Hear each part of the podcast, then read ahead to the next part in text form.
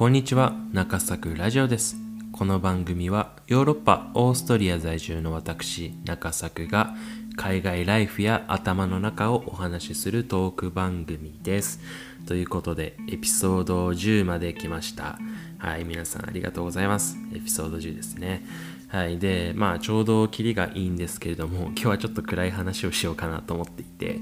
えー、というのも海外在住者なら絶対理解してくれると思うんですけれども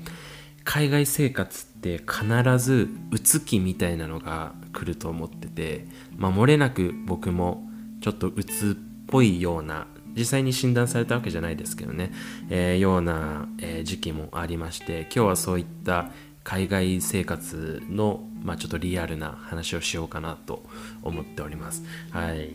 で、皆さん、海外生活というと、どんなイメージがあるでしょうか？もう何もストレスなく、何て言うんですか、ゆったりとした海外ライフ、華やかな海外ライフ、まあ、ちょっと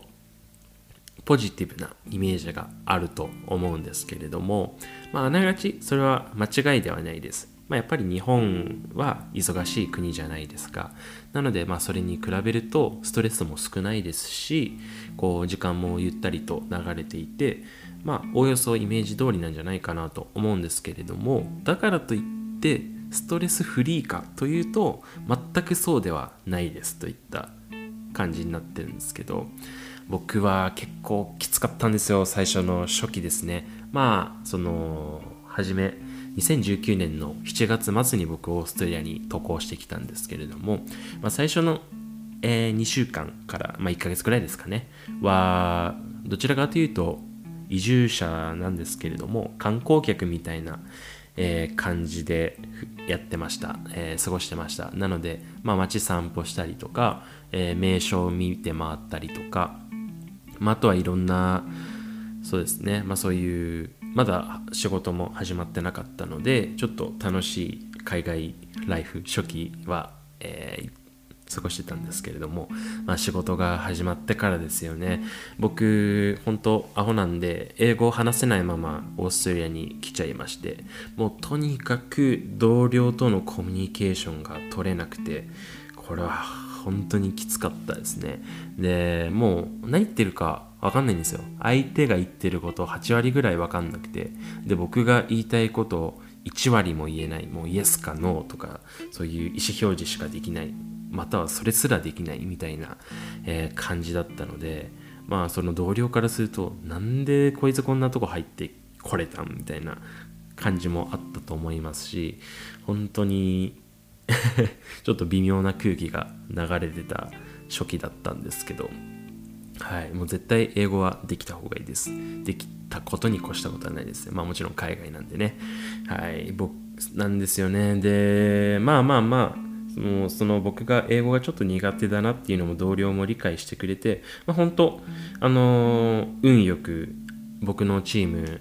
あの優しい方ばかりで、まあ、それでも全然文句って言って言わなかった全然言われなかったですし受け入れてくれて本当それに関しては、えー、運が良かったんですけれどもまあ中にはそうじゃない人もいるというかその部署はいいんですよ。ただその僕の会社ってプロジェクト体制をとっていてそのプロジェクト体制というのは、まあ、1個そのプロジェクト仕事があるんですけれどもその仕事に対してじゃあ例えばこの車を作りますというかこの車を開発しますってなった時に、えー、いろんな部署の人がそのプロジェクトに派遣されるんですよね。でそのチームを作ってでプロジェクトを遂行するっていう感じなんですけれども。なのでそのプロジェクトが終わるとまたチームが解散してでまた次のプロジェクトができたら新しいチームが、えー、こう集結してできるみたいな、えーと仕事の体制になってるんですけれども、まあ、あるプロジェクトで結構きつい思いをしたというか何なんですかね。ちょっと、えー、前 YouTube でもお話ししてるんですけれども中指を立てられたことがあってでまあまあこの話に関してはちょっとあんまり深く突っ込みたくないんですけれども、未だに。まあ中指を立てられたんですよね。で、その、こうちょっとふざけた感じじゃなくて、かなりシリアスな感じで中指立てられて、そこで僕のメンタルは崩壊したんですよね。まあもともとちょっと積み重なってたものもあっってでもうコミュニケーションが取れないとかこう、まあ、友達もいないじゃないですかオーストリアグラーツってあの全然人口もちょっと小さい市ぐらいの25万人ぐらいか25万人ぐらいなんですけれどもはい、友達も、まあ、オーストリア人の友達もいないですし、日本人も、まあ、いますけど、少なくて、まあまあまあまあ、うーん、きつかったですね。はい。で中指立てられたりとかして、で、まあ、あときつかったのは、その、入って2ヶ月、3ヶ月ぐらい経った時に、あのー、会社、部署の、なんか、遠足みたいなのがあったんですよね。金曜日だったんですけれども12時ぐらいに仕事をみんなでもう部署で切り上げてで観光バスみたいなのを取ってでちょっと遠出というかしてなんかアスレチックみたいなとこに行ってちょっとアクティビティやったりとか、えー、飲み会っていうのがあってもうそれが地獄で、まあ、基本まあ英語を話せなかったって言ったんですけど英語でこうコミュニケーション取ろうとしても全然取れないですしでまあ大体基本みんなドイツ語なんですよね。である人が気遣って僕がいるからあの英語にしようよって言って英語に切り替えてくれるんですけど英語に切り替えたところで僕が英語喋れないってもう全く意味がないんですよね。なので結局もう1分も2分も経ったらドイツ語に変わってしまってで僕のことフォローしてた同僚もまあ英語に話変えてもこんな感じになっちゃうからっていう感じでフォローしてくれなくなっちゃってみたいなのもあってまあねきつかったですね。でまあ、まあ、それそれはもうどうでもいいんですよ。もうとにかく、まあ、そういった感じで、まあ、多かれ少なかれストレスがあってそれでうつきというかもう何も気力が起きなくなった時期があってでもう土日というかあのー生活リズムも全然崩れちゃって寝れないんですよね夜。なので寝るのも3時とか4時とか5時とかになって。で結局仕事があるのでまあ6時とか7時に起きてで仕事終わったらもう眠たくて眠たくて仕方なくてお昼寝してで起きたらもう夜の11時とかででまた寝るのが6時とか朝5時とかになるっていう生活になると結構あの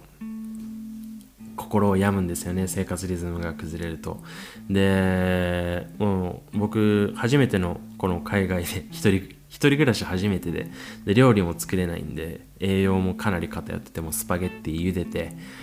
塩とオリーブオイルかけてみたいな生活ずをちょっと続けちゃってもう多分栄養面でもダメでしたし生活リズムもダメで。でまあ、そういうとこが崩れていくと仕事でもなんかパフォーマンス出せないというかなかなか英語が伸びなかったりとか、えっと、仕事に集中できないみたいなのが続いて結構きつかったですね。でまあ僕幸い話せる日本人の方がグラツにいたので、まあ、僕はそういう精神を崩壊するというか発狂するというか、まあ、そこまではいかなかった。くて、まあ、なんとか立て直すことできたんですけれども、まあ、中には皆さんこういう海外、えー、で住んでる人心を病んでしまう人もいるんじゃないかなと思います。特にヨーロッパは冬日照時間少ないのでもう12月とか4時ぐらいには真っ暗になっちゃうんですよね。もっと北にいる方とかだともう多分3時とかには真っ暗とかそういうのも全然あると思います国によっては。はいなのでまあ、特に冬ですよね、えー、ちょっとうつ気味になる人もいるんじゃないかなと思います。はいまあ、僕が、まあ、この話を通して言いたかったのは、まあ、中には今その海外移住で苦しんでる人もいるかと思いますがまあ一人じゃないよというか苦しんでる人全然いるんだよっていうことを、まあ、言いたいのとあとこれから海外移住を考えてる人ですよね、まあ、そういうリスクというかそういう全てがハッピーな生活だけではなくて、まあ、ストレスも少なからずあるので、まあ、少なからずねちょっとそういう覚悟もして海外に挑んでいった方が来た時に苦労しないかなと思ったので、まあ、僕のちょっと経験談を話してみました。はい、ということで、ちょっと第10回、記念すべき第10回で相当暗い話をしてしまったんですけれども、まちょっとこの話シェアしたいなと思ったのでお話ししてみました。はい、ということで、はい、この中崎 TV ではこの海外生活のリアルな部分も伝えておりますので、今後も聞き逃したくないよという方はぜひサブスクライブだったりとか、えーフォローしていただいて、はい、今後もよろしくお願いします。ということで、今回この話終わりで、次のエピソード11でお会いしましょう。